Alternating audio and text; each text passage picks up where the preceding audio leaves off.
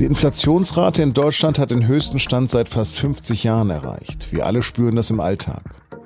Was die Preise so treibt und ob wirklich nur Verzicht hilft, darüber habe ich mit dem Vizechef der SZ Wirtschaftsredaktion Bastian Brinkmann gesprochen. Sie hören auf den Punkt, den Nachrichtenpodcast der Süddeutschen Zeitung. Am Mikro ist Lars Langenau. Herzlich willkommen. Milch, Brot, Öl, Benzin, alles wird teurer. Schon der Einkauf von Grundnahrungsmitteln, aber auch für Dienstleistungen, Tanken, Energie an sich, vom Urlaub mal ganz abgesehen. Hören wir doch mal, was die Nachrichten gerade so bringen. Die Inflation liegt in Deutschland aktuell bei 7,9 Die ohnehin schon hohe Inflation steigt weiter. Wenn jetzt die Inflation auf satte 8 Prozent steigt. Die kräftigen Preissteigerungen für Energie und Lebensmittel haben die Teuerungsrate hierzulande auf den höchsten Stand seit fast 50 Jahren getrieben. Bei fast 8 Prozent liegt Inflation in Deutschland also gerade. Laut Statistischem Bundesamt gab es in Westdeutschland seit einem halben Menschenleben noch nie solche Inflationsraten wie jetzt. Da muss man schon in den Winter 1973, 74 zurückblicken, um Ähnliches zu finden. Und laut Prognosen wird sich das auf absehbare Zeit nicht bessern. Zwei der Hauptgründe, der Ukraine-Krieg und die Corona-Pandemie. Aber das ist natürlich noch nicht alles. Und es ist auch kein deutsches Problem. In manchen Ländern wird selbst Brot gerade so teuer, dass immer mehr Familien an Hunger leiden. Und das gefährdet natürlich auch die gesellschaftliche Stabilität. Und egal ob in Deutschland oder anderswo, die Inflation belastet vor allem immer die Schichten mit niedrigem Einkommen. Was also ist zu tun und auch ganz praktisch persönlich. Darüber habe ich mit meinem Kollegen Bastian Brinkmann aus der Wirtschaftsredaktion gesprochen. Bastian, wenn ich Lebensmittel einkaufe, merke ich direkt, dass ich weniger fürs gleiche Geld bekomme. Wo sind die Preise jüngst am stärksten gestiegen? Wir müssen uns da ja gar nicht auf meine Meinung verlassen, Gott sei Dank. Wir haben ja in Deutschland das Statistische Bundesamt, das zusammen mit den Landesbehörden durchs Land zieht und schaut, wo überall die Sachen teurer geworden sind, wirklich die einzelnen Preise aufnotiert und nachher alles zusammenrechnet. Und im Durchschnitt sind besonders Speiseöl zuletzt sehr teuer geworden, plus 38,7 Prozent. Auch Fleisch plus 16,5 Prozent und Milchprodukte und Eier plus 13 Prozent. Also sehr viele Lebensmittel, die teurer geworden sind. Hm.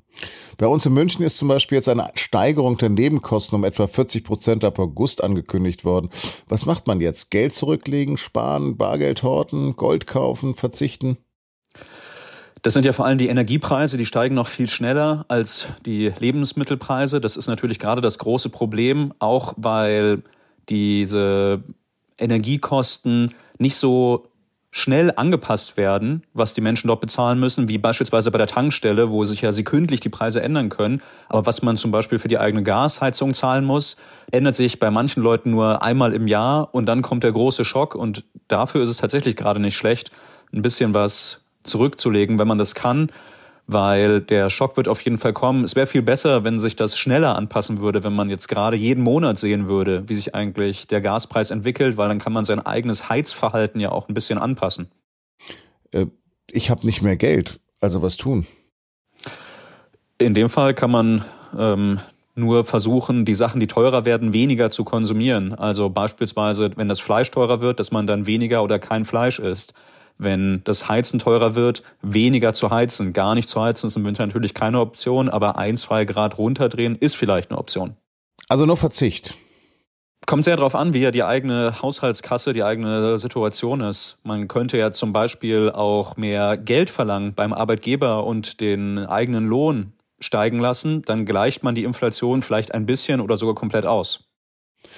Tatsächlich hat die Stahlindustrie in Nordrhein-Westfalen gerade einen Tarifabschluss über 6,5 Prozent mehr Lohn abgeschlossen. Könnte das ein Wegweiser sein? Und machen das die Gewerkschaften oder muss man das jetzt alleine machen? Das ist natürlich auch bei jedem anders, ob es äh, einen Tarif gibt, ob es keinen Tarif gibt. Das ist ja ähm, auf dem Arbeitsmarkt sehr unterschiedlich. Diese 6,5 Prozent klingt erstmal sehr viel, die ist aber, der Tarifabschluss ist für 18 Monate. Das bedeutet umgerechnet aufs Jahr so circa vier Prozent plus. Das ist natürlich schon mal nicht schlecht, aber die Inflation wird dieses Jahr deutlich höher sein. Das heißt, unterm Strich verliert man Kaufkraft. Das ist aber angesichts der wirtschaftlichen Lage auch ein bisschen normal. Putins Krieg macht uns alle in Deutschland ärmer. Und deswegen müssen alle in der Gesellschaft gerade Einbußen hinnehmen. Wie die Einbußen genau verteilt werden, ist natürlich eine wirtschaftspolitische und eine Gerechtigkeitsfrage. Die Inflation oder die Preistreiberei ist ja gerade ein weltweites Problem. In der Ukraine, Türkei, Libanon oder auch in den USA mit 8,6 Prozent Inflation kann man ja über die Deutschen eigentlich nur lachen. Welche Hebel könnten oder müssen jetzt wirken? Es sind natürlich sehr unterschiedliche Länder, Länder, die gerade im Krieg sind, wie die Ukraine. Da funktioniert die Wirtschaft äh, ganz anders und ist ja vielleicht auch ähm, ein Stück weit im Hintergrund im Vergleich zu dem Krieg und den Tötungen, die dort stattfinden. In den USA ist die Lage teilweise mit der Eurozone vergleichbar. Die haben auch diesen Boom nach Corona. Der Arbeitsmarkt in den USA ist aber richtig heiß gelaufen. Dort gibt es viel mehr offene Stellen, als es Arbeitslose gibt. Und die Leute wechseln gerade ganz oft den Job und erhöhen dabei den Lohn. Das ist natürlich individuell sehr schön, kann aber andererseits zu dieser Inflationsspirale sehen, die sich in den USA schon viel weiter gedreht hat als in der Eurozone. Hier sind die Löhne noch nicht so gestiegen. Aber wer muss jetzt intervenieren? Die EZB, Bundesbank? Die Bundesbank gehört ja zum System der Eurozone und ist damit ein Teil der Europäischen Zentralbank, wenn man so will. Und die Europäische Zentralbank, die EZB, hat auch schon angekündigt, dass sie den Leitzins erhöhen will. Und das ist eine Reaktion auf die Inflation. Bis in welche Höhen könnte sich die Inflation auch in Deutschland denn noch schrauben? Wird die Berliner Republik wieder die Weimarer Republik? Dieser historische Vergleich ist an der Stelle jetzt nicht ganz passend. Wir haben zwei verschiedene Szenarien vereinfacht gesagt. Das eine ist, davon gehen viele KonjunkturforscherInnen und auch die EZB selber aus, dass nächstes Jahr die Lage sich schon sehr beruhigt. In dem Szenario steigen die Energiepreise nächstes Jahr nicht mehr so stark wie dieses Jahr, sondern dieser durch Putins Angriffskrieg ausgelöste Preissteigerung im Energiemarkt beruhigt sich dann. In dem zweiten Szenario verselbstständigt sich allerdings die Inflation und alle fangen ein bisschen an, die Preise zu erhöhen, weil sie sagen, links und rechts, Moment mal, die Preise steigen ja dann auch, dann erhöhe ich jetzt meine Preise auch mal, um überhaupt mitzuhalten. Dann verstärkt sich die Inflation selber, nährt sich selber und dann wird sie auch in dem Szenario nächstes Jahr noch hoch sein. Also alles hängt an dem Verlauf des Krieges in der Ukraine? Nicht nur, aber auch. Es ist natürlich wie immer in der Marktwirtschaft furchtbar kompliziert, weil das Schöne ist ja, wir alle dürfen in der Marktwirtschaft frei machen, was wir wollen, aber das macht es auch so kompliziert, vorherzusagen, was passiert. Der Krieg kann dafür sorgen, dass der Ölpreis weiter hoch bleibt, dann bleibt der Benzinpreis, der Dieselpreis weiterhin hoch. Öl wird viel benutzt in der Produktion der Industrie, dann bleiben Industriegüter teuer und das kommt am Ende dann auch bei den Menschen an, die höheren Preise. Nochmal konkret. Also für mich als äh, Mittelschicht bedeutet das jetzt Verzicht üben. Für Reiche heißt es Gold kaufen. Die Leute müssen sich je nach Haushaltseinkommen tatsächlich unterschiedlich stark einschränken. Manche spüren das ganz brutal. Natürlich vor allen Dingen die Leute, die fast ihr ganzes Geld für Energie und Lebensmittel ausgeben. Und das sind nun mal die Leute mit am wenigsten Geld, die da keine Chance haben auszuweichen. Und wenn man so viel Geld hat, dass es eh egal ist, für was man es ausgibt, dann spürt man die Inflation natürlich nicht. Gold kaufen ist sehr umstritten, ob das hilft oder nicht. Viele Leute glauben dran, viele Leute glauben nicht dran. Und wenn man es historisch vergleicht, ist das die Bilanz tatsächlich nicht so gut. Macht Sinn, irgendwie jetzt noch in Aktien zu investieren?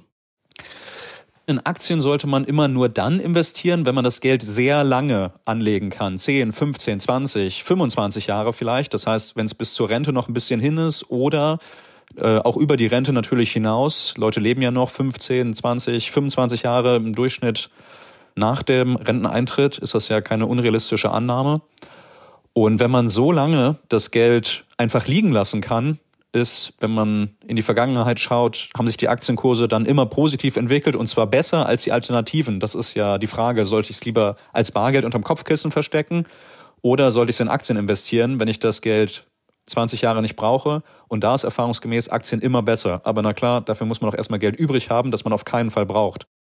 Bastian Happ, herzlichen Dank für das Gespräch. Vielen Dank.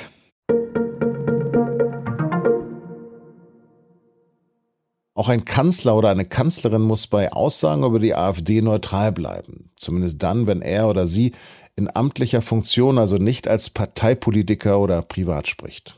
Da dies absehbar war in der Konstellation, wie im dritten Wahlgang gewählt wurde, muss man sagen, dass dieser Vorgang unverzeihlich ist. Und deshalb, so Merkel weiter, müsse das Ergebnis wieder rückgängig gemacht werden. Das hat sie 2020 auf einer Pressekonferenz gesagt. Dabei ging es darum, dass kurz zuvor der FDP-Politiker Thomas Kemmerich mit Stimmen der AfD zum Ministerpräsidenten von Thüringen gewählt worden war. Das Bundesverfassungsgericht hat jetzt entschieden, damit hat Angela Merkel die rote Linie überschritten. Ihre Äußerungen haben die AfD in ihrem Recht auf Chancengleichheit verletzt. Am Dienstag hat der russische Staatskonzern Gazprom angekündigt, die Zufuhr der Gasmengen nach Deutschland um 40 Prozent zu verringern. Angeblich wegen Verzögerungen bei Reparaturarbeiten an einem Aggregat an der Ostseeleitung Nord Stream. Am Mittwoch hat Wirtschaftsminister Robert Habeck jedoch gesagt, er habe den Eindruck, dass das eine politische Entscheidung sei. Der Politiker der Grünen hat den Schritt mit Einstellungen der Gaslieferungen an Bulgarien, Polen und Dänemark verglichen. Zugleich hat Habeck versichert, wir haben auch kein Versorgungsproblem in Deutschland. Den Versorgern sei es bisher immer gelungen, Gas aus anderen Quellen aufzutreiben.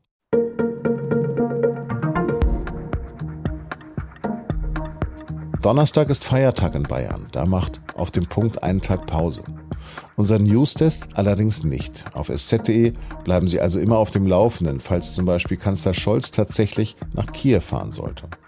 Uns hören Sie am Freitag wieder mit einer aktuellen Sendung. Redaktionsschluss war 16 Uhr, produziert hat die Sendung Emanuel Pedersen. Vielen Dank fürs Zuhören, bleiben Sie uns gewogen.